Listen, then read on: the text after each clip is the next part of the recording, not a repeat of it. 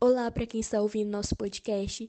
No episódio de hoje, nosso grupo que é composto por Aline, Ana Carolina, Gisele, Isamara, Letícia e eu, Lohane, vamos apresentar um poema autoral inspirado na obra Esmalha de Alfonso Guimarães. Já não se ouvia o canto de Esmalha. O dia já não era tão iluminado pelo brilho do seu olhar. O corpo são se arrastava pela areia carregando a mente adoecida e pendia lentamente suplicando para que fosse coberta pelo manto da mãe Iemanjá doce menina mulher, de quem se podia ouvir os estridentes gritos de sua alma sem nunca pronunciar uma palavra sequer. Estampada em seu rosto a dor de uma alma insana ferida, partida por um amor, perca, abandono ou traição. Alma que voava tão alto que quase desprendia-se do corpo, enquanto tentava tocar o céu, corpo jogado ao chão.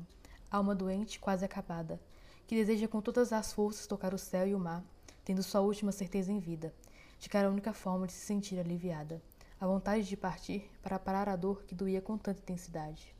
Sorte que seu coração não tinha o poder de recitar versos, porque bastaria menos que uma frase e choraria toda a cidade. Ah, Esmalha! Buscou alívio, mas no fundo queria ficar. Mas uma mente tão adoecida não era possível de se ajudar. De muitos o pavor, de Esmalha a salvação.